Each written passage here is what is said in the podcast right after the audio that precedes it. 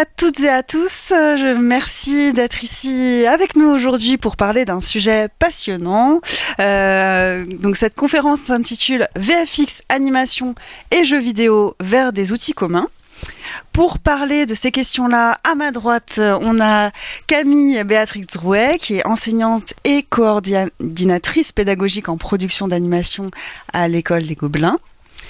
À sa droite, on a Louis Rognon qui est créatif technologiste chez Atelier d'Aruma et qui est également étudiant chez les Gobelins. Il nous parlera un petit peu de son parcours tout à l'heure. À ma gauche, nous avons Quentin Jorquera, qui est directeur de la photographie et consultant en production virtuelle. À sa gauche, nous avons Florent euh, Ducasse, qui est lead VFX chez Quantic Dreams. Et enfin, nous avons euh, pardon, euh, Jérémy Del Chiapo, euh, qui est responsable des opérations créatives chez MPC. Merci à tous les cinq d'être présents aujourd'hui. Euh, donc on va commencer en, en évoquant le fait que pendant longtemps, alors c'est à discuter, euh, justement je vais vous laisser en débattre, mais euh, les différents secteurs de l'industrie, de l'audiovisuel, du cinéma et du jeu vidéo étaient parfois très cloisonnés. Et aujourd'hui on perçoit beaucoup plus de porosité. Euh, à partir de quel moment, vous, dans vos pratiques en tant que professionnel, vous avez senti un basculement vers euh, ces, euh, ces interactions entre les différents types d'industries Qui se lance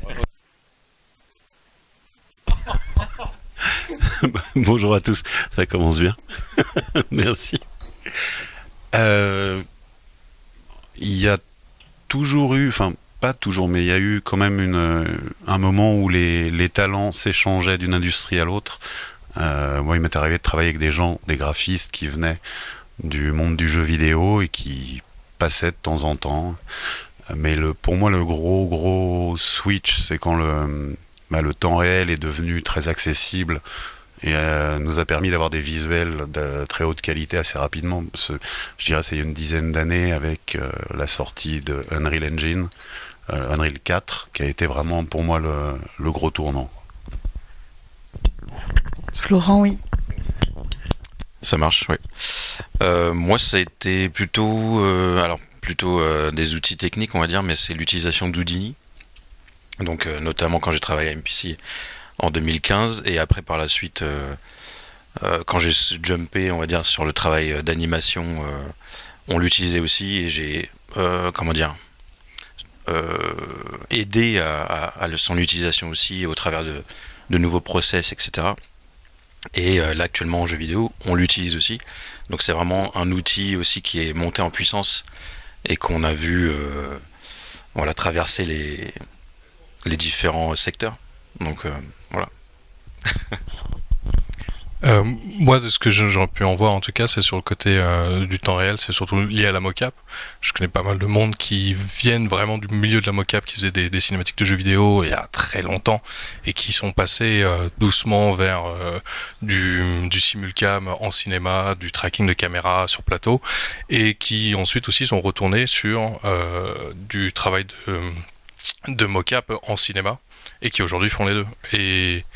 La première instance moi que j'ai connue de chef opérateur de cinéma qui a travaillé sur euh, un jeu vidéo, ça a été Dori Arazi. Ah, je sais qu'il y en a eu, je suis sûr qu'il y en a eu d'autres avant, mais en tout cas c'était la seule, euh, la première fois que j'ai vraiment découvert ça sur le jeu God of War, où euh, ça a été un moment où on se retrouvait avec un chef opérateur de cinéma qui travaillait sur plateau mocap en live avec une caméra, enfin une, une fausse caméra, mais qui était directement liée à l'engine, quoi. Camille, j'en rajoute. Euh, du point de vue de la prod d'animation, euh, on a plutôt vu ça à un moment où euh, il y a commencé à avoir des cinématiques vraiment énervées pour beaucoup de jeux vidéo et on s'est retrouvé dans des problématiques de recrutement à devoir aller chercher des gens qui venaient du jeu vidéo pour pouvoir aider les équipes en anime parce que on n'était pas non plus les plus forts. donc d'un point de vue RH, je dirais, il y a eu ce moment-là où il y a eu une vraie demande vers des cinématiques euh, euh, très très très haut niveau euh, où nous on avait la, qualité animation mais on, manquait de technique et on a commencé à mélanger les équipes un peu à ce moment-là. Louis, toi, est-ce que tu peux nous parler un peu de ton parcours et de la manière dont tu, tu as abordé cette problématique-là euh, ouais, ouais, parce que moi je suis un peu le newbie dans le, dans le domaine. Euh, avant l'atelier d'Aruma, j'ai fait une école d'ingénieur et du coup, après l'école d'ingénieur, j'ai tout de suite switché vers la 3D dans une startup qui s'appelait euh, Aceco. Et du coup, déjà, quand je suis arrivé dans le secteur, il y avait déjà, à mon avis, une porosité entre les différents milieux, les différentes thématiques et surtout entre les différentes expertises et compétences, qui fait que rapidement, moi, j'ai vu euh, des milieux qui se mélangeaient sur plein de thématiques, plein de projets, ce qui était jouissif d'ailleurs. Euh, et, et, du coup, d'après, donc Aisco, c'est une société spécialisée dans la modélisation 3D. Donc déjà, j'avais un pied dans la 3D, mais la 3D statique.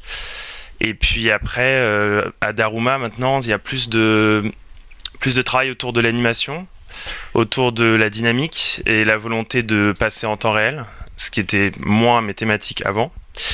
Euh, et du coup, c'était tout aussi intéressant euh, parce que là, on a vraiment un mélange des personnes, des expertises, beaucoup de d'échanges sur euh, les techniques à utiliser et, euh, et, parfois des techniques auxquelles on pense pas forcément parce que bah, on vient pas forcément de ce domaine-là.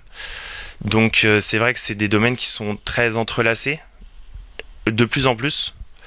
Et ça vient aussi, à mon avis, avec la maturité des outils qui le permettent que ce soit les outils du jeu vidéo qui arrivent maintenant à faire du temps réel de manière euh, facile et d'une qualité incroyable.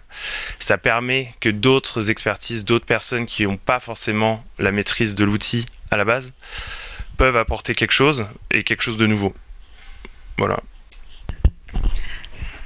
Merci Louis. Euh, du, coup, on, avant de, de, reparler vraiment des outils euh, techniques, des moteurs de jeu, de la mocap, euh, je voulais euh, qu'on fasse un, un point. Quand on parle des outils communs entre les trois industries, on a souvent tendance à parler moteur de jeu et à parler Unreal surtout. euh, et euh, je voulais qu'on, avant d'aborder ce sujet-là qui est hyper intéressant et, et euh, donc on, va faire un gros focus dessus après, mais de, euh, des, de la manière dont dont les outils de production aussi euh, ont influencé. Enfin, aujourd'hui, on, on, utilise par exemple dans euh, des dans l'animation, dans la production classique, des outils de production qui viennent parfois d'industries différentes. Est-ce que euh, est-ce qu'on peut dire deux mots là-dessus? Euh, Camille, tu veux peut-être commencer? Alors, Florent. Oui, euh, non, non, c'est c'est assez court hein, ce que je vais dire, mais euh, par exemple, dans les outils de production, il y a euh, l'utilisation de shotgrid ou shotgun euh, que j'avais vu déjà en étant seulement graphiste à, à cette époque, mais euh, quand je travaillais à Micros. Donc voilà, c'était assez nouveau pour moi et là je le retrouve à Quantique parce que aussi on a une approche cinématographique avec beaucoup de cinématiques dans le jeu, en plus du gameplay qu'on va avoir en plus sur ce jeu, mais voilà, ça permet d'avoir un suivi de production euh, comme dans le cinéma en fait, euh, en utilisant cet outil de production. Je confirme et je vais même compléter, hein, Florent. Euh, euh, chez Timto, on a travaillé tous les deux ensemble. On avait un outil de gestion de production qui était très, euh, qui avait été développé spécialement pour faire de la production d'animation 3D. Mais ShotGrid, c'est vraiment un outil euh, de tracking de production qui est euh, qui est présent dans toutes les industries et qui a été créé aussi. euh, déjà, c'est natif de Autodesk, hein, donc c'est le même développeur que Maya, ce qui est vachement pratique pour l'intégration quand on fait de l'animation 3D, euh, mais c'est aussi utilisé énormément pour euh, les VFX et en fait pour tous les projets qui ont dans leur ADN euh, plusieurs studios. C'est-à-dire qu'au sein d'un seul studio, c'est pas un outil qui va être au top de ses performances. Par contre, quand on est sur quelque chose d'international, avec des gens qui vont bosser euh, sur le continent asiatique, sur le continent européen, sur le continent américain, on va pouvoir vraiment euh, bénéficier de, cet outil euh, dans toute sa mesure. Et c'est quelque chose qui a été vraiment utilisé, mais depuis très très longtemps en toutes ces industries. C'est peut-être même le, allez, je m'avance, le premier outil qui était vraiment commun. Euh, en tout cas, euh, du point de vue de la, gestion de projet, c'est là qu'on se retrouve, euh, même aujourd'hui encore. Et ce qui est intéressant, c'est que, enfin moi, à mon, échelle, j'ai découvert ShotGrid, qui est à la base un outil de production, je crois, cinéma high-end hollywoodien. Je l'ai découvert en passant par la production virtuelle et donc du coup par les expériences des gens qui venaient du VFX et qui maintenant un outil que je vois se démocratiser dans des plus petites productions. Euh, ayant eu personnellement aussi une, expérience de producteur, euh, je me vois très bien utiliser ce genre d'outil plus tard sur euh, de la pub, sur des courts métrages ou quoi que ce soit. Quoi. Donc, ouais. Et euh, je vais te laisser la parole, Quentin, euh, puisque euh, si si on parle aussi donc des, des moteurs de jeu qui qui ont modifié un, pas mal l'industrie, toi tu viens plutôt à la base tu es directeur de la photographie. Et comment tu as commencé à utiliser des outils de type Un- Unreal et comment tu as fait pour te former à ces technologies-là qui qui sont pas dans ta formation initiale? Euh, Unreal Engine, bah, comme beaucoup de monde, ça a été d'abord une première approche euh, un peu tout seul. J'ai découvert la, la production virtuelle, euh, enfin ce qui a été au tout début de la production virtuelle avec euh, Gravity et euh, euh, Oblivion, où j'ai commencé à me poser un peu des questions, de me dire il y avait des choses à se faire à ce niveau-là. Et ça a été après la fameuse démo de la moto qui a été faite par Lux Machina, où là on, commençait vraiment à parler ouvertement d'Unreal et on commençait à savoir que ça- c'était dans les environs. Donc j'ai tenté une première passe, on va dire, de formation. Et quelques années plus tard, j'ai été euh, invité à participer à la création d'une société qui s'appelle Dark Matters, qui sont des studios à, à Tigéry, où on a mis ensemble en place en fait un pipeline de prévis et de techvis. Et là, je suis passé par deux phases de formation. D'abord, j'ai eu la chance d'avoir été formé pendant quasiment 3-4 mois par Margot Durand-Rival. Et, euh, et ensuite, j'ai fait euh, 5 semaines de fellowship Unreal qui est une formation organisée par Epic, euh, assez intense, où euh, de 9h du matin jusqu'à 7h le soir, euh, en fait, on est en cours, et pendant la nuit, ben, il faut travailler sur son court-métrage, parce qu'à la fin des 5 semaines, il faut faire un court-métrage euh, inté- intégralement tout seul sur Unreal Engine. Donc voilà.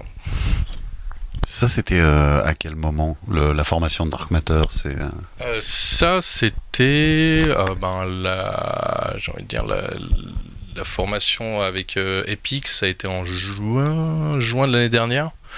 Donc Dark Matter, c'était, euh, j'étais au tout début en janvier euh, en 2022, si je dis pas de bêtises.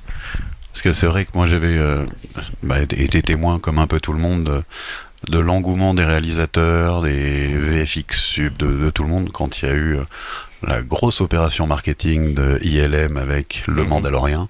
Ce qui, ça, au travers du monde, ça, ça a laissé euh, beaucoup d'espoir, beaucoup de. Bon, après, c'était une vraie opération marketing. Hein, je sais Ah oui, il y avait du taf ils- derrière encore à Ils faire. ont hein, investi euh, là-dedans, ouais. mais il y avait beaucoup de travail. Il fallait rembourser les murs de LED euh, qui ont coûté très cher. Ouais. Ouais, ouais. Euh... Ouais. Je- Et Jérémy, euh, donc euh, au niveau de l'évolution des outils, est-ce que euh, toi tu peux nous parler un petit peu de euh, comment tu as appréhendé ça tout au long de ta carrière? Euh, bah oui, euh, moi à ce niveau-là, comme je vous disais tout à l'heure, Unreal Engine, ça a été un tournant. Euh, quand ça a été mis gratuit, ça a commencé à se démocratiser. Il y avait beaucoup, même dès le début, de tutoriaux, de choses comme ça, donc on pouvait se former. Euh, donc à cette époque, j'ai monté une boîte de jeux vidéo avec euh, un associé où on s'est auto-formé, on a sorti des jeux vidéo, tout ça, et euh, oui, j'ai vraiment trouvé que c'était puissant à l'époque. C'était vraiment euh, quelque chose qui avait un gros potentiel. Bon, là, j'ai l'impression que ça a encore pris. euh, un- Avec l'humaine, degré, tout ça, ouais. enfin, c'est... Ouais, ouais, c'est beaucoup plus simple maintenant. Je ne saurais pas dire si c'est la volonté de se tourner vers le cinéma, donc vers une plus grosse qualité encore et peut-être une réduction du coût de la fabrication des assets, puisqu'à l'époque, fabriquer un asset photoréaliste pour du temps réel, ça coûtait beaucoup plus cher que fabriquer un asset photoréaliste pour euh, un pipeline VFX.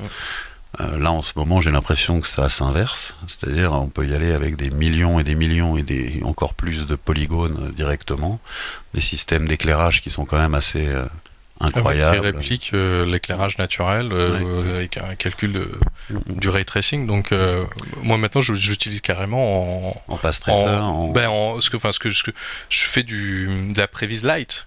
Je- Comme ça, je sais où placer mes, pro- mes, mes projecteurs dans mes espaces ah oui. avant d'être sur, sur place. Au lieu de faire ça sur euh, un papier, euh, je Mm. fais ça en 3D direct et je connais, euh, je connais les, les, les, les, les paramètres de mes projecteurs, je peux les répliquer. Et euh, il y a encore du travail à faire de surcouche. Euh, il- Harry travaille dessus, Sony travaille dessus, etc. Mais euh, ça devient un outil de prévise en fait accessible à, à tout le monde et qui, en tout cas, en tant que chef op, c'est un outil incroyable. Il n'y a pas si longtemps, euh, j'avais des potes qui devaient se mettre à ciné 4D pour faire ça, quoi. Et c'était vraiment des geeks, quoi. Fallait, euh, parce que chez FOP, euh, faire du ciné 4D, faut, faut le vouloir, quoi. L'autre point qui nous fait nous poser des questions au niveau du, du cinéma, c'est bah, la, rapidité de l'évolution de ce software. Et euh, on a bien vu quand même avec le, le développement de plus en plus des sorties euh, de passes AOV qui permettent derrière de retravailler, ce qu'il n'y avait pas avant. Avant c'était vraiment dédié temps réel, temps réel. Euh, Donc là, on voit quand même beaucoup plus de, de compatibilité avec des pipelines de, de production VFX. Donc ça commence à être même plus que pour la, la prévise.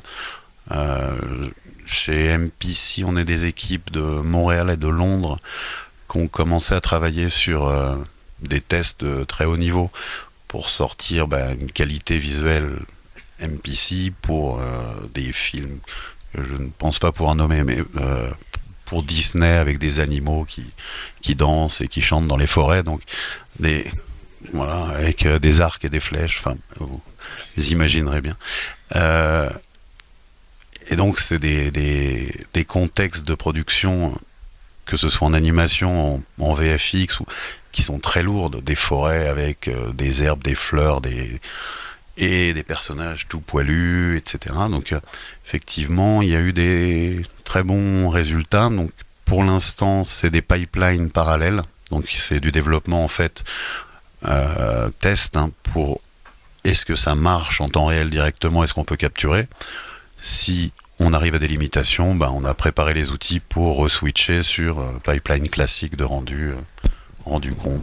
Alors, si je peux rebondir, tu, tu parles beaucoup de photoréalisme et de ah, c'est trop lourd, c'est super loin à calculer. Euh, en anime, on utilise beaucoup le temps réel pour du cartoon. hein. Euh, Il y a un polygone et demi, euh, c'est très mignon, euh, et on n'a pas vraiment cette, euh, ce besoin euh, d'optimiser autant que ça le temps de rendu. On a beaucoup aussi de, de projets qui se font en en ce qu'on appelle en toon shader, donc c'est-à-dire c'est de la 3D qui a un look 2D et ça c'est pas si lourd à calculer en fait. Et on va quand même aller vers ce genre de solution, non pas par un souci euh, euh, de d'efficience graphique, même si c'est toujours agréable, mais euh, aussi pour un souci euh, d'efficience écologique en fait. Euh, Juste quand ta machine elle calcule plus vite, t'es pas obligé de lancer ton, ton image la nuit. Enfin bon bref, vous- vous-même vous savez, mais on va aller le chercher en animation pour parfois d'autres raisons aussi. C'est quand même assez agréable d'avoir cette, de pouvoir bénéficier de ces avancées. Quentin, toi, tu as travaillé en animation et en VF. Pardon, Florent, tu as travaillé en animation et en VFX. Euh, c'est ça. Il fallait pas vous mettre à côté. Euh, Est-ce que euh, justement, euh, toi, comment tu euh, tu es passé d'une industrie à l'autre? Est-ce que il y a des, des contraintes en termes de réalisme, en termes de, de graphisme qui, qui ont été, alors, qui ont évolué? entre, tu disais animation et film. ou Ah, Animation et jeux vidéo, pardon. Ouais. Parce que hum, bon, on- on- j'ai déjà senti. Tu as fait les trois, donc Voilà. euh, tu peux Euh, parler des trois. Merci. Entre euh, film et, et animation, donc je précise, c'était animation des séries animées pour enfants, donc forcément on est sur un autre coût de production, mais euh, euh, il y a eu une montée en puissance quand même et des demandes euh, plus en plus, de plus en plus graphiques et artistiques, y compris sur les, les VFX. Euh, malgré que ça se voit pas forcément euh, sur de la série pour enfants, mais voilà. Et, euh, actuellement, effectivement, en étant en jeu vidéo, c'est vraiment une autre approche. en termes de conception de, d'effets spéciaux, à proprement parler, et en même temps de temps de calcul, ce que tu disais tout à l'heure, voilà, on n'est pas obligé d'avoir une render farm énorme pour avoir des rendus assez réalistes et assez directs et on peut switcher de réaliste à cartoon, etc. Euh, assez rapidement. Donc euh, effectivement c'est un process moins lourd, moins euh, chronophage aussi.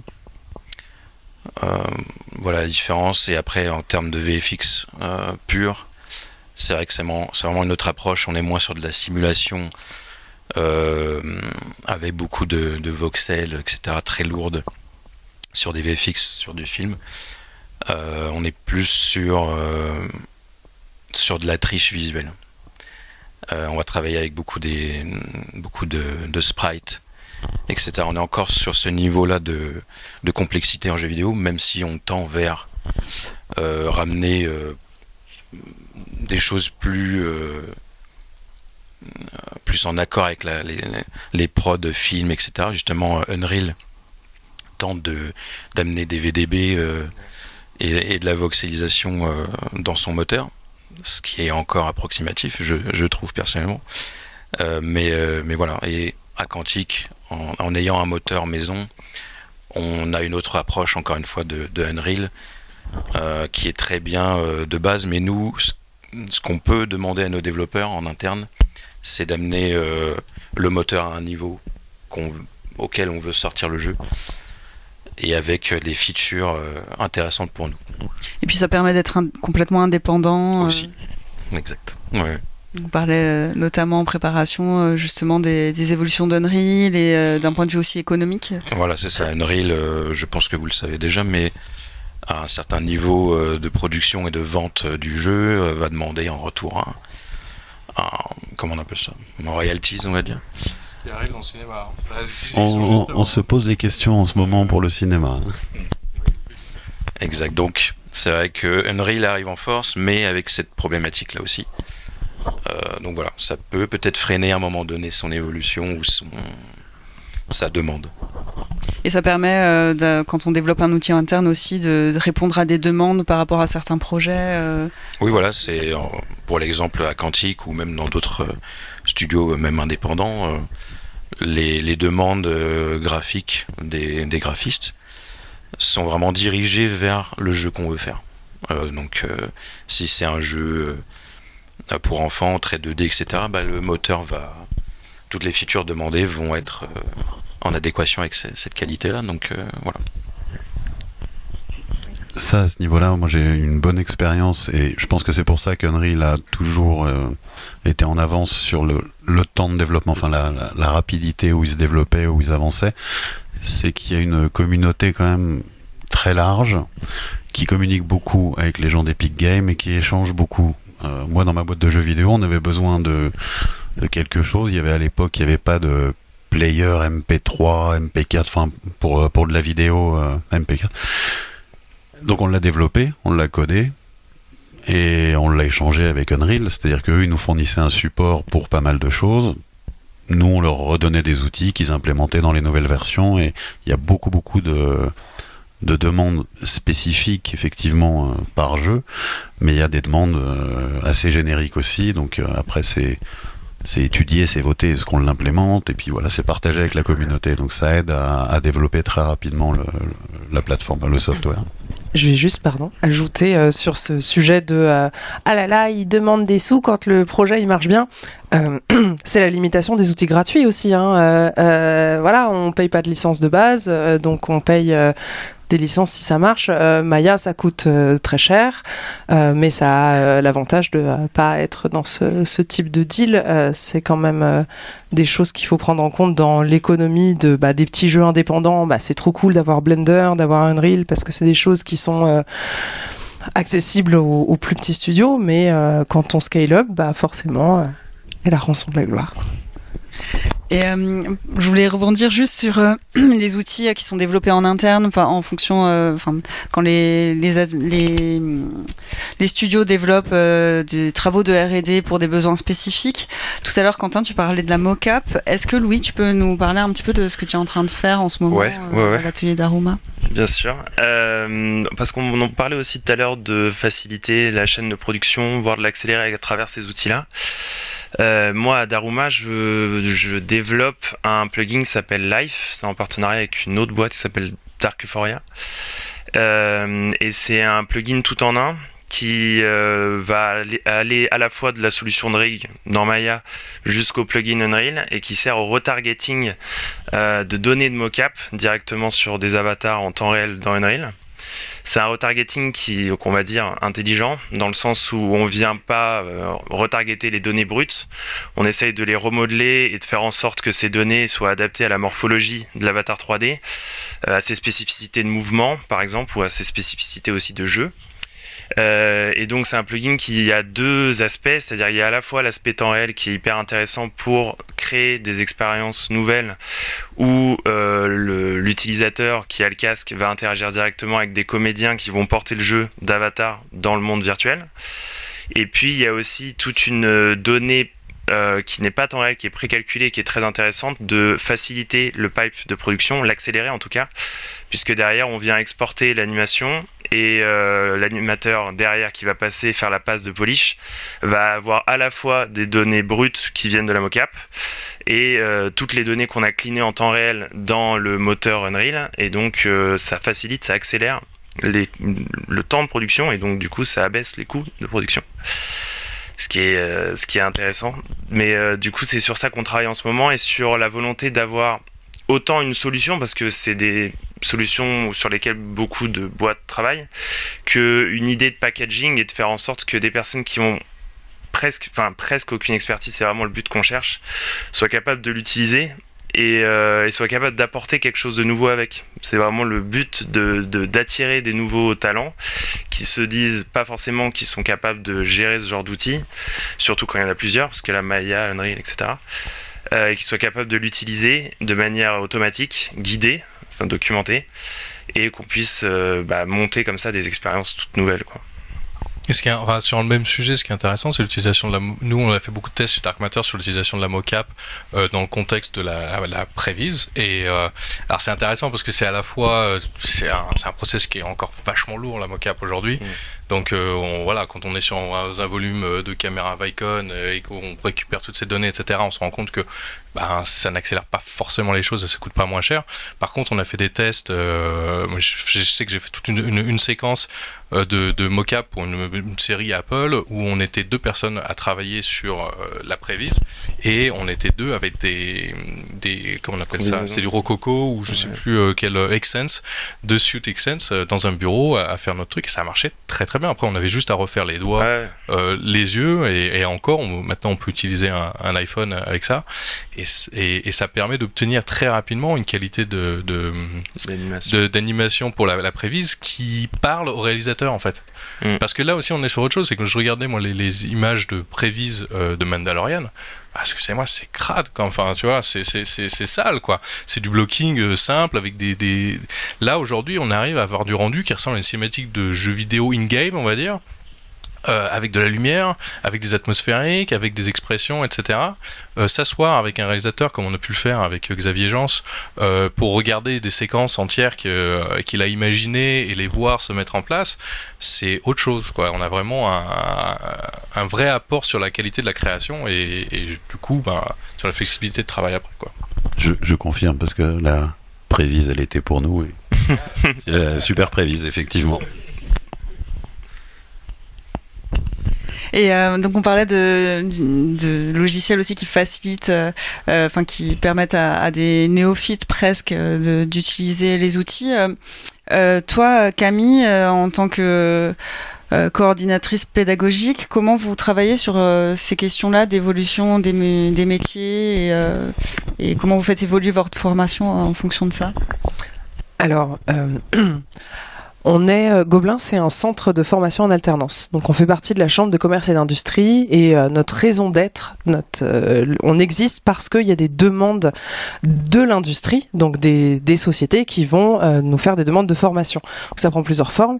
La formation continue, c'est-à-dire des formations plus courtes, Unreal en un mois, on en a Unreal en deux jours pour les personnes qui, voilà, non, voilà, on a des formations comme ça qui vont permettre aux professionnels de l'industrie de monter en compétences. On a des formations qui vont pouvoir être proposées à des entreprises. Bon, bah voilà, on va passer sous Unreal. Est-ce que vous pouvez nous prendre euh, les 30 graphistes euh, et puis euh, les faire monter en compétences comme ça? Et on a la formation initiale, qui est donc licence, master, bachelor, DNMAD, etc.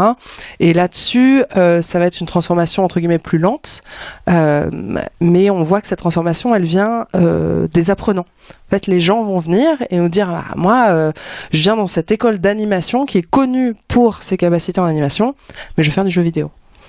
Euh, et du coup, on va adapter nos programmes euh, pour intégrer un peu bah, ces appétences que les, apprenants vont démontrer. On a eu il y a il y a dix ans, on avait des programmes qui se focusaient énormément sur la VR. Aujourd'hui, c'est quelque chose qui est beaucoup plus intégré et puis peut-être moins le sujet de formation important dans l'industrie. Donc, c'est le temps réel qu'on va commencer vraiment à développer. Alors, on va, on a des formations qui ont été développées en en partenariat avec euh, la société Miam Animation, donc qui a, qui a bâti tout son pipe sur euh, un principe de temps réel. Euh, et donc on offre des formations continues en partenariat avec eux et ensuite on va avoir des modules plus ponctuels d'introduction pour les formations initiales, donc une semaine en, en, licence, une semaine en master euh, pour euh, introduire euh, ces, ces idées-là aux graphistes. Mais la formation, ça passe pas que par les graphistes, ça passe aussi par les producteurs. Et, et donc moi qui gère la classe des producteurs, on essaye de non pas leur apprendre à gérer les logiciels puisque c'est pas leur leur métier, mais simplement à les sensibiliser aux atouts d'avoir des euh, des logiciels, des outils qui sont transversaux. C'est-à-dire que c'est très bien les outils euh, natifs euh, d'une société, je veux dire développés en interne, mais ça va pas forcément être transférable dans d'autres industries ou dans d'autres sociétés derrière. Donc on va essayer de pouvoir les les éveiller à, à toute la possibilité euh, qu'il existe sur le marché euh, et on a aussi la chance de pouvoir faire venir des développeurs, des entreprises qui vont venir présenter leurs produits parce que l'industrie demande des gens formés, mais euh, les développeurs voient bien l'intérêt de, de, venir non pas que dans les entreprises, mais aussi dans les écoles pour accompagner.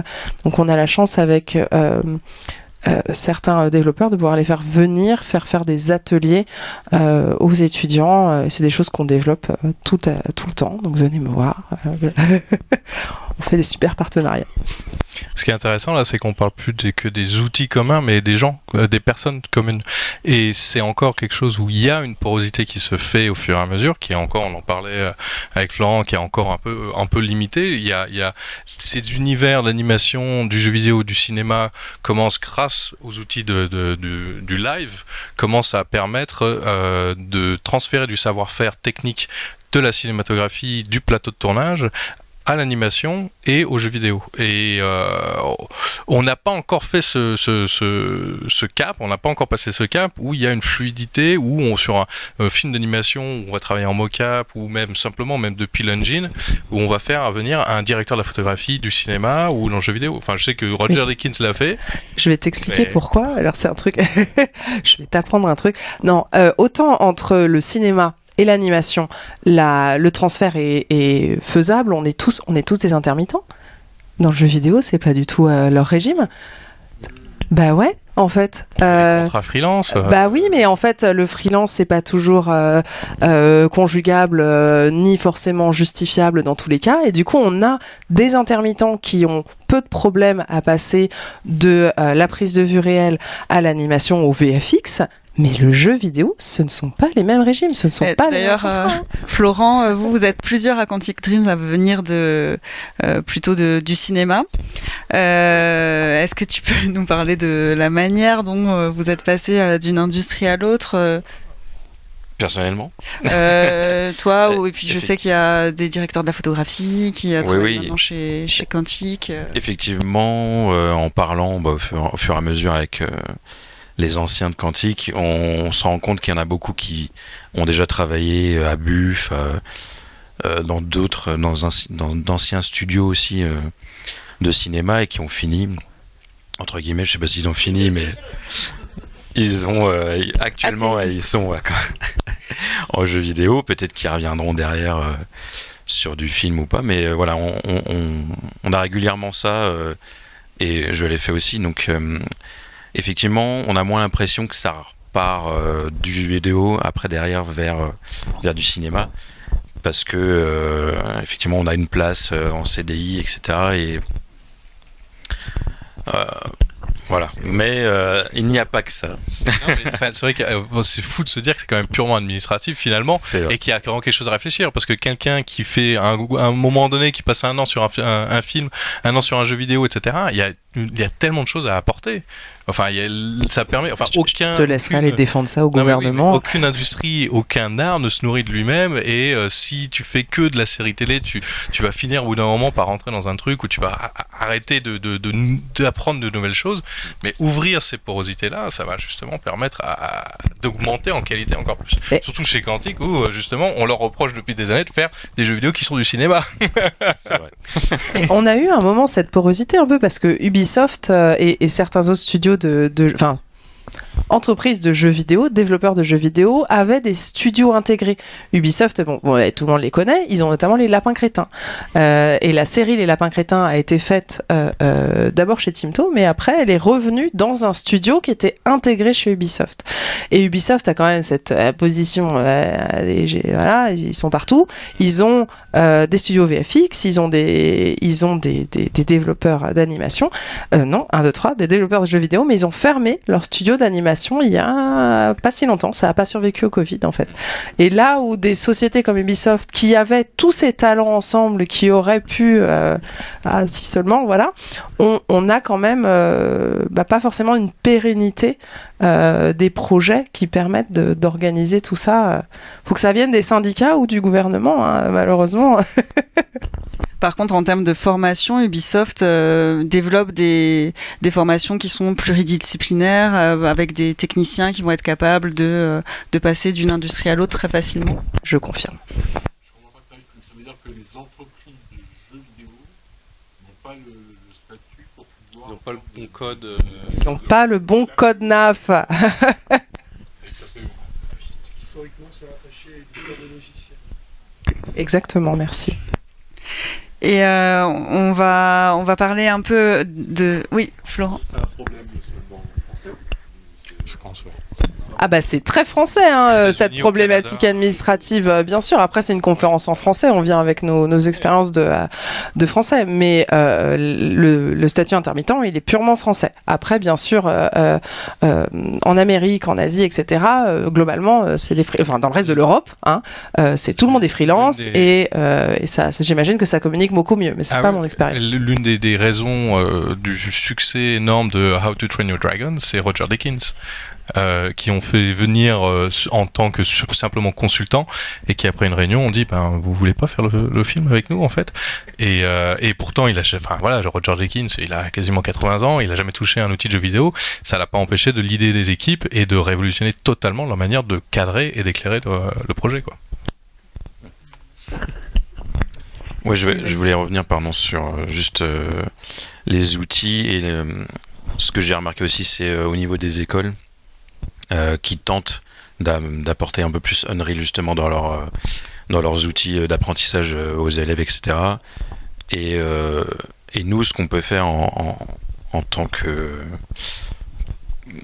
que personne qui travaille, salarié, Professionnel. professionnel, merci. Euh, c'est justement quand on va dans les jurys d'école, etc., faire des retours à ce niveau-là sur ce qu'on utilise euh, euh, professionnellement les outils Houdini, Unreal, etc. Yes, mais là-dessus, on rappellera que alors Gobelin, on est très bien placé puisqu'on est spécialisé surtout en 2D de base, mais la 3D, ça se ça s'est démocratisé assez pour que les écoles l'ajoutent à un cursus qui qui peut être plus généraliste de, de dessinateur, d'animateur, enfin nos, nos diplômes en, en voilà d'artisan d'image. Non, mais à Gobelin, les diplômes, euh, le diplôme de, de premier cycle, c'est euh, euh, c'est dessinateur de cinéma d'animation, hein, dessinateur animateur.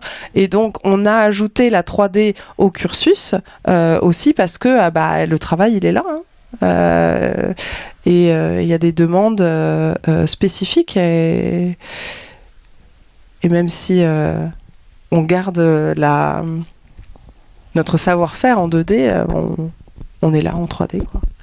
Et avant de laisser la parole à la salle, je, vois que Renaud Youngman euh, aura une question sûrement sur la formation. Euh, Est-ce qu'on peut parler un peu de euh, la manière dont les outils qui permettent aujourd'hui de travailler plus rapidement ont, une influence sur l'apport artistique du travail? Je sais pas, Jérémy, toi, comment comment vous chez MPC, est-ce que le fait d'avoir des outils plus rapides, plus efficaces, plus précis, ça permet de plus savoir le temps de réfléchir à la partie artistique Alors pour l'instant, nous, on n'utilise pas euh, Unreal pour fabriquer des images finales hein, euh, en production, mais on va utiliser des choses comme euh, Substance Painter, Substance Designer, des, logiciels qui qui ont leurs limitations aussi, hein, mais qui ont beaucoup évolué, mais qui viennent directement du jeu vidéo, de la fabrication d'assets pour les jeux vidéo. Euh, le standard est monté et effectivement on a besoin de machines un petit peu moins puissantes, on va dire un petit peu moins chères pour pouvoir traiter maintenant des textures et des matériaux de, très bonne qualité. Euh, on a l'autre software qu'on utilise, c'est Ma Marie, mais qui peut aller plus loin, mais qui a peut-être pas les mêmes raccourcis, les mêmes facilités. Euh, donc effectivement, il y a toute une collection d'outils qui étaient considérés euh, depuis notre industrie plutôt comme des middleware, comme des choses que oui, on peut bidouiller très vite des choses, mais c'est un peu momoche. Les générateurs de personnages, les, choses comme ça. On pouvait leur mettre des, petits shorts, des petits chapeaux, mais bon, c'était pas très joli, quoi.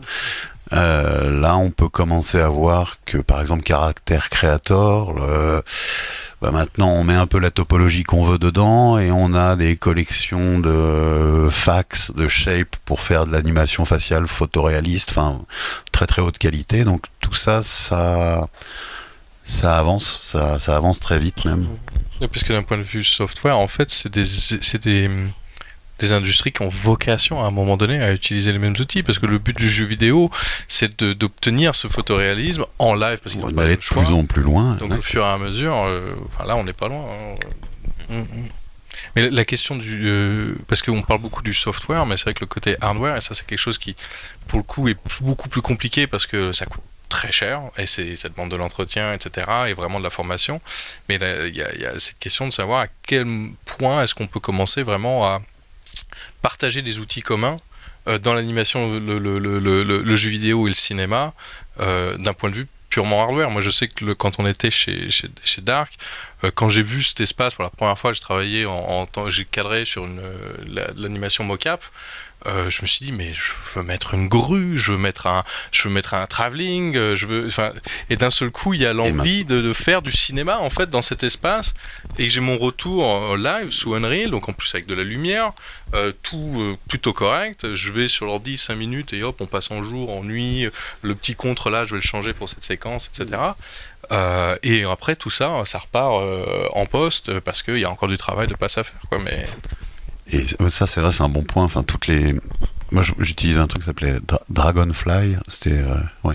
Euh, pas... enfin, la cam. Euh... Oui, les cams ouais. mmh. réalistes, les rigs de caméra ouais. qu'on a sur set. instantané des... pour faire de la euh, de la prévise temps réel des choses comme ça c'est sur des trucs d'iPad et c'est vrai que c'est marrant mais c'est l'un des premiers trucs que je suis arrivé j'aurais dit mais votre caméra là euh, moi j'ai l'habitude d'avoir 15 kilos sur l'épaule hein. donc mon cadre il va être différent donc du coup je leur ai fait riguer une vraie caméra euh, lié avec un Teradek pour avoir mon retour Unreal. Et en plus, on pouvait filmer avec la vraie caméra pour avoir les deux passes directement en live. Nous, euh... on a, on a, alors dans l'entreprise où je travaillais avant, on ouais. avait fabriqué une une fausse caméra iPad avec euh, vraiment le truc euh, Mhm. épaule. Lesté avec Alors, 30 kilos. lesté, c'était pas des briques, mais pas loin. Et pour justement avoir le même ressenti. Et sinon, c'était c'était étrange, effectivement, de filmer avec un iPad, ça marche pas. Puis aujourd'hui, c'est aussi facile de mettre un tracker passif sur un Steadicam. Et d'avoir un rendu Steadicam euh, sur un plan de jeu vidéo, d'animation, quoi que ce soit. On n'avait pas fabriqué le Steadicam, on avait juste caméra à l'épaule. Mais si vous pouviez prendre des intermittents, vous auriez engagé un Steadicammer avec son équipement. Nous, on peut. Euh, pour continuer sur cette question d'accessibilité, euh, toi Louis, quand tu travailles sur, euh, sur ton projet, est-ce que c'est vraiment euh, l'objectif, c'est que ce, ce soit euh, euh, que la part artistique puisse être, euh, euh, enfin que, que les artistes puissent s'en emparer plus facilement, plus euh, Ouais, enfin moi ce que je trouve intéressant avec tout ce qu'on dit, c'est que hum, c'est qu'il faut être capable d'amener les outils qui à mon avis sont la base, même si l'hardware est important. Les softwares, le software qui arrive à maturité va permettre à des gens qui ont aucune compétence dedans d'apporter leur euh, expertise et que, cette- expertise se concrétise. Parce que euh, on peut dire plein de choses tant que le software est pas à, maturité. Si tu viens en parlant de grue, il n'arrivera pas à le mettre dans le, software et ça rendra pas du tout comme tu le veux. Et ce que je trouve fou, c'est que, bon, moi, j'ai peut-être euh, moins bourlingué du coup, mais je viens d'arriver et j'arrive dans un secteur qui me semble arriver à une maturité progressive, mais en tout cas, on est sur un moment, euh, je trouve, un peu plus charnière que peut-être avant. Et je trouve ça hyper intéressant que des artistes viennent et posent leur regard complètement différent de, développeurs. Là, je prends vraiment euh, deux extrêmes, quoi, mais euh, et qui travaillent ensemble et qui permettent de réaliser une vue artistique à travers des outils techniques.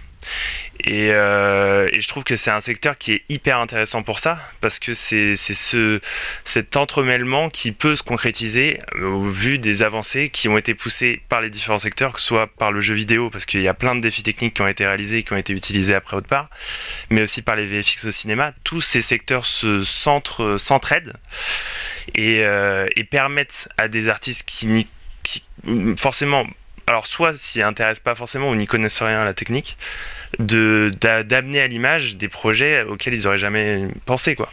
Donc c'est ce que je, je trouve que cette porosité qui est progressive et qui à mon avis est déjà bien avancée elle amène les trois secteurs à un niveau hyper intéressant pour plein d'émergences Oui, je suis complètement d'accord. Effectivement, il y a une grosse simplification de l'utilisation des outils. Au début, la 3D, fallait coder les shaders, fallait programmer, fallait. Donc, c'était pas vraiment accessible à tout le monde. Il y avait les, les ingénieurs informatiques qui se mettaient à la, à la partie artistique et les geeks. euh, il y avait, enfin, ça a complètement changé maintenant. Tout est à portée de main, accessible. On peut demander à un réalisateur directement de venir jouer à faire de, la préviste en réel, des choses comme ça. Donc. Et puis ce qui est important au niveau de la formation, c'est que on parle beaucoup de la formation des techniciens, mais la formation des réalisateurs, des scénaristes et leur expliquer que ces outils-là existent et pour euh, ouvrir le champ des possibles. Donc euh, je sais que chez Atelier d'Aruma, euh, on travaille beaucoup sur l'immersif euh, au sens large. Donc on,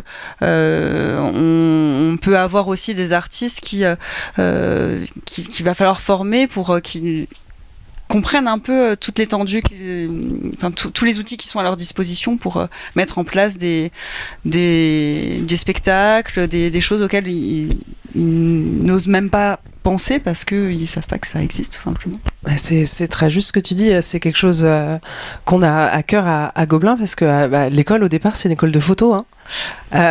Ils ont créé un département d'animation plus tard, mais au départ c'est une école de photo et on a il y a des jeux vidéo, mais alors au départ. Dans les années euh, 70, quand on l'avait créé, voilà. Mais on a des départements jeux vidéo, on a des départements web, on a des départements print, euh, et c'est des choses qu'on qu'on se rend de plus en plus compte, c'est qu'on a besoin de transversalité avec nos, nos étudiants. Pardon, je parle anglais. Euh, parce que il y a quand même des, des, des besoins d'avoir l'œil vraiment le et le bon euh, sur des, des métiers créatifs. Et les outils derrière euh, on sait qu'on peut leur proposer leur expliquer ce qu'il y a mais on forme d'abord des artistes qui ont un bon œil. Euh, et après des gens qui euh, qui pas peur de tester les nouvelles technologies. Mais on, on est dans des on est dans des milieux euh, qui vont tellement vite que euh, euh, les logiciels que euh, même si on est à la pointe de la pointe, euh, dans 5 ans, les étudiants diplômés, il, ce sera obsolète en fait. Et on n'a pas parlé d'IA. C'est- Enfin, c'est- ça, ça devient. Voilà. C'est intéressant parce que non mais ouais justement enfin l'une des d'une des questions qu'on avait posées il y a pas longtemps sur l'IRA c'était euh, l'évolution de l'accessibilité à la création d'images et, et des métiers de l'image et en fait euh, oui effectivement là Là, tu peux faire actuellement à l'état des outils d'IA, tu peux faire un clip tout seul dans ta chambre sans problème. Ça sera un peu psychédélique, mais euh, c'est pas mal du tout. Mais en fait, ça ramène à quelque chose et il faut se rééduquer à l'image. Euh, la base de la base, c'est qu'aujourd'hui, et c'est moi, c'est un défaut que j'ai trouvé beaucoup, et je trouve encore beaucoup dans l'industrie du cinéma, on en parlé tout à l'heure, c'est que l'industrie du cinéma, aujourd'hui, il y a l'industrie de faire des images et de sortir des films, et il y a l'industrie de faire des équipements pour le cinéma. Les, les, équipementiers ont pris tellement de place aujourd'hui qu'on a des gens qui parlent de cinéma euh, à des, vrais faiseurs d'images, sauf qu'ils n'ont aucune expérience de ça. C'est un peu comme si tu allais voir euh, ce que je euh, Kenny West, euh, et que tu lui expliquais comment faire euh, son prochain album, alors qu'en fait, toi, ton expérience, c'est que bah, tu fais des cordes de piano, quoi. Et, euh, et, et en fait, il y a un manque énormément, je trouve, de euh, d'apprentissage de bah, la philosophie de l'image, de la grammaire de l'image, de, de culture, quoi. Et c'est ça qu'il faut retourner à, Donf. On a des cours d'histoire de l'art. Hein. Ouais, c'est c'est un peu euh, donc il y a beaucoup on a beaucoup ça nous à l'u- à l'université et finalement ce sont des euh, on se rend compte que parfois et vous ça- finissez tous professeur, donc. euh, Oh, alors on finit? Attends, attends, euh, c'est c'est peut-être pas fini. J'ai été prof aussi à un moment. Je ne suis pas qu'enseignante. Mais euh, euh, mais c'est vrai qu'on on a beaucoup ça à l'université. On a euh, dans les écoles je travaille aussi avec des écoles euh, professionnelles, je travaille pas qu'à l'université, puis je travaille dans, à l'atelier d'art également.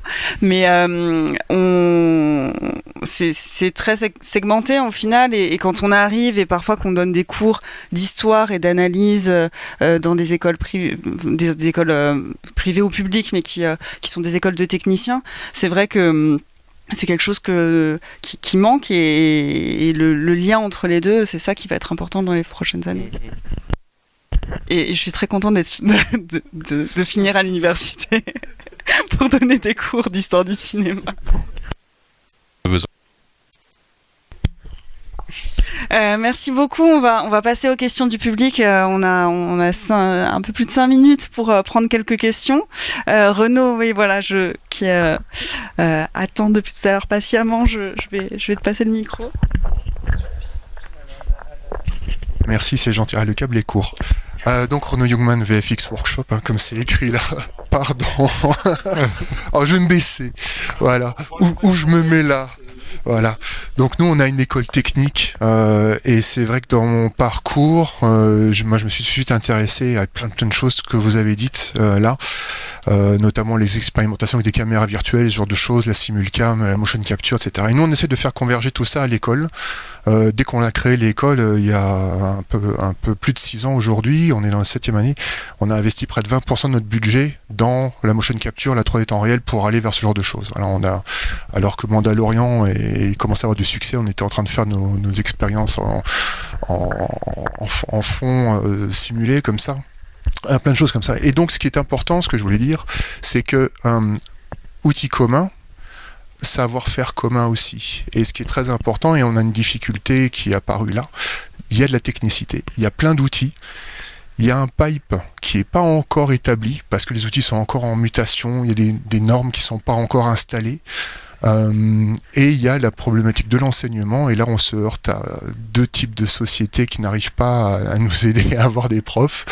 Euh, c'est à cause du statut intermittent ou en CDI. Euh, ceux qui sont en CDI sont souvent super bien euh, encadrés par leur société. J'ai un de mes profs qui est là dans la salle et c'est, il, arrive à s'organiser, mais il faut, faut vraiment tout le temps, tout le temps le rappeler que c'est hyper important qu'ils viennent et que ce soit là et que la société accepte de nous le rendre disponible. Un intermittent, ce qui est intéressant, c'est qu'il il peut faire des heures chez nous aujourd'hui en enseignement et que ça compte dans ses heures. Donc, euh, L'expérimentation a de se faire plus particulièrement chez ceux qui, qui sont en contrat permanent. Et il faut aujourd'hui laisser, voilà, c'est un manifeste, laisser sortir les gens pour qu'ils viennent chez nous. il, y a, une problématique sur l'enseignement qui est intéressante. Moi, je vois en production virtuelle, parce qu'on discute avec, euh, avec Franck de, de Méliès pour justement mettre en place une production, enfin une, une formation sur la production virtuelle. Euh, la question, c'est oui, mais on fait venir qui pour donner des cours? Parce qu'on est tous en train d'expérimenter aujourd'hui. Euh, enfin, qui sont les professionnels de ça? On est peut-être 5 et on n'est même pas sûr de ce qu'on fait vraiment, quoi. Donc, c'est la problématique problématique hein, des, des, centres de, de formation, c'est qu'il y a, y a un besoin qui est identifié par l'industrie, euh, qui va potentiellement auto-former des gens. Hein, vous l'avez dit, vous avez pris Unreal dans votre chambre. Euh, et puis ensuite, ces gens vont être très vite propulsés au statut d'expert, alors que j'ai appris hier, euh, toi tu vas apprendre demain. Et il y a la problématique de faire venir les bons professionnels, mais souvent les bons professionnels, bah, ils sont dans l'industrie en train de faire les bons films. Hein. En train d'apprendre eux-mêmes. En train d'apprendre eux-mêmes. Voilà etc. Donc on est, on est vraiment, euh, on est sur un, besoin de, communauté en fait, tout simplement, ou de partage euh, de, de, des savoirs et des, et des compétences, parce que euh, les les étudiants d'aujourd'hui seront les, les, experts de demain. Et, euh, et, pour moi, ça, là, je suis en train de faire un manifeste pour. Ben oui, mais je suis en train de faire un manifeste pour l'alternance, l'apprentissage, c'est la folie. C'est non, mais c'est ce que c'est ce que Louis fait. C'est pas la même chose. Non, mais mais ça aide parce que c'est-à-dire que ça permet de faire communiquer sur une, une régularité euh, euh, très encadrée des entreprises avec des écoles. Et c'est la meilleure façon de se rapprocher aussi. Alors moi, je suis pour ça aussi. Sauf que l'alternance, c'est l'étudiant qui va dans une entreprise et il profite de ce qui se passe. Mais les maîtres d'apprentissage, ils viennent donner des cours après. Ouais, ouais, mais après, il faut qu'ils viennent. Et le monde du cinéma est fermé à l'alternance. En fait, c'est vraiment, c'est, il y a un vrai système. Je te rends le micro, sinon ça va être le débat. Qui, qui, qui, est à, la source de ça, c'est qu'aujourd'hui, en fait, aujourd'hui, c'est les outils et les savoir-faire avancent tellement vite qu'il faut que l'école soit dans le milieu du travail et inversement, faut que euh, les, les enfin voilà, je sais que ce que je disais beaucoup à France, c'est qu'il faut réussir à trouver un système où en fait on puisse venir faire venir des projets tout simplement, euh, faire venir des projets qui se tournent dans les lieux. L'APP c'est le meilleur apprentissage. L'apprentissage par projet, c'est quelque chose que pardon, l'apprentissage par projet, c'est quelque chose qu'on met en place dans beaucoup d'écoles, à Gobelin notamment. Euh, tu le tu le fais peut-être. Euh, voilà, je vais laisser Louis en parler parce que lui c'est un étudiant, il en parlera mieux que moi. Est-ce que tu peux dire deux mots là-dessus sur l'alternance et l'APP bah euh, non, mais l'apprentissage par projet, c'est sûr que c'est le meilleur apprentissage possible parce que tu es, euh, poussé par une inspiration qui t'amène vers la technique. Et donc derrière, forcément, tu t'investis beaucoup plus dans un projet, tu le mènes à bien et t'apprends beaucoup plus vite. Mais, euh, mais derrière, je comprends le côté... certes, ça doit être compliqué de trouver les bonnes personnes, mais d'un autre côté, je pense pas qu'au vu de l'évolution du domaine qui va très vite, je pense pas qu'on est obligé d'avoir des professionnels pour apprendre à des gens et pour leur enseigner et les, les, accompagner dans cette évolution et dans cet esprit critique de aussi aller toujours chercher, de faire de la veille, quoi. Parce que c'est le, c'est un peu l'un des soucis, je trouve, de, enfin l'un des soucis, mais c'est aussi l'un de ses meilleurs avantages, c'est qu'il va tellement vite que pour être au courant de tout euh, très vite, c'est compliqué et de les manipuler aussi, c'est compliqué. Mmh. Donc c'est ce partage-là qui est important et pas forcément des professionnels, même des gens qui apprennent, tout seuls, à mon avis, en tant qu'enseignants, ils ont une valeur ajoutée énorme. Quoi. Et par projet, encore mieux. C'est une problématique que j'ai vu dans la production virtuelle, même en Angleterre, où il y a eu quand même pas mal de projets sur, euh, de, production virtuelle, où on s'est retrouvé, moi je me souviens, c'était en 2021, où Lux Machina s'est dit, bah, on va s'installer en Angleterre, euh, et, qu'ils ont fait le tour de tout le monde en disant, on, cherche des gens à, pour faire partie de l'équipe, mais les mecs cherchaient des gars qui ont 20 ans d'expérience en production virtuelle, alors que ça faisait 3 ans qu'on en faisait, quoi. Donc euh, c'est compliqué, et pas du tout cette vision de se dire, attends, on va quand même peut-être faire venir des gens qui n'en veulent et qui sont prêts à apprendre et puis on va former des gens. C'est comme ça que ça se passe, quoi. On avait une autre question. Ouais, alors moi je suis vachement étonné que personne ait parlé de Photoshop. Parce que dans, dans le genre de logiciel qui est utilisé euh, dans, dans, tous ces domaines-là, euh, voilà, il y était. Euh, ma question, euh, vous n'avez pas du tout parlé de logiciels libres à part Blender qui a été évoqué à un moment. Euh, mais bah, par exemple Python, FFmpeg, euh, le XR, l'ACES, ça commence à être des trucs qui sont utilisés un peu partout. Dans le monde du cinéma, le logiciel libre est en train de se développer à fond avec, avec l'arrivée de la, SFW. Euh, et du coup, bah, il, peut y avoir des transferts qui se font aussi avec le jeu vidéo. Alors c'est déjà le cas sur le XR par exemple, euh, mais l'Aces commence à arriver aussi dans Unreal. Enfin, il y a tout un tas de trucs euh, comme ça. Et, euh, et, Blender évidemment qui commence aussi à prendre un rôle. Moi je me posais la question de, vous avez parlé par exemple de développement qui avait été fait et qui avait été donné à, à, Unreal. Est-ce que ça serait pas plus pertinent de, de, créer des ponts entre tous ces domaines-là en poussant du logiciel libre et en essayant de développer des outils qui peuvent être réutilisés euh, gratuitement par tout le monde sans qu'il y ait une notion de, d'IP derrière quoi. Alors, euh, chez MPC, c'est euh, une boîte qui appartient, enfin le groupe TCS, euh, Technicolor, et on a un pôle R&D qui justement euh, fonctionne comme ça. D'ailleurs, le responsable de la R&D est là-bas. Bonjour, Benoît. Euh, effectivement, c'est développement de software open source avec euh, une communauté externe. Et tout. Après, c'est peut-être pas là dans ce sujet-là exactement, mais euh, oui, c'est déjà pris en compte. Après, ayant des besoins de productivité aussi, on est des entreprises qui, produisent des images, qui répondent à des demandes de production. Euh, Epic, par exemple, c'est une société où leur corps, c'est de développer ça et de rassembler tous les gens. Donc on peut pas. J'aimerais bien, mais on peut pas tout faire non plus. C'est le même modèle que Maya, qui avait cette logique-là d'intégrer des plugins développés par plein d'autres boîtes et, et, les intégrer au corps. Et du coup, côté jeu.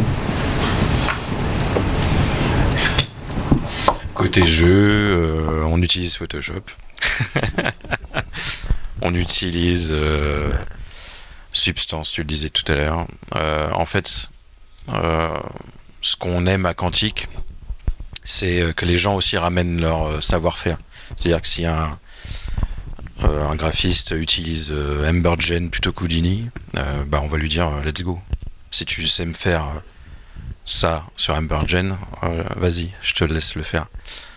Euh, mais à la fin, c'est euh, la qualité qu'on qu veut et le côté artistique, on en revient. on ne veut pas seulement des gens techniques, surtout en, en VFX, c'est très compliqué d'avoir ça. parce que on, on, doit tellement apprendre des softs très compliqués, c'est très long, il faut vraiment le vouloir.